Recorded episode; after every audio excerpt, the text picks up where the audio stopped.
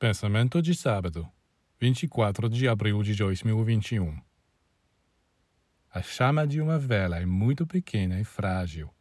Um sopro pode extingui-la, mas esta chama atingir uma certa dimensão, pelo contrário, todos os sopros e todos os ventos aumentarão sua potência.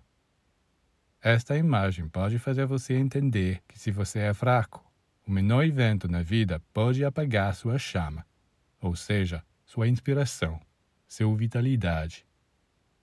Mas se você está forte, esta chama se tornará um braseiro, o qual as dificuldades e obstáculos são irão alimentar. Se pequenas coisas têm o poder de derrubar você, então sua chama é muito fraca. Portanto, traga mais galhos para alimentá-la.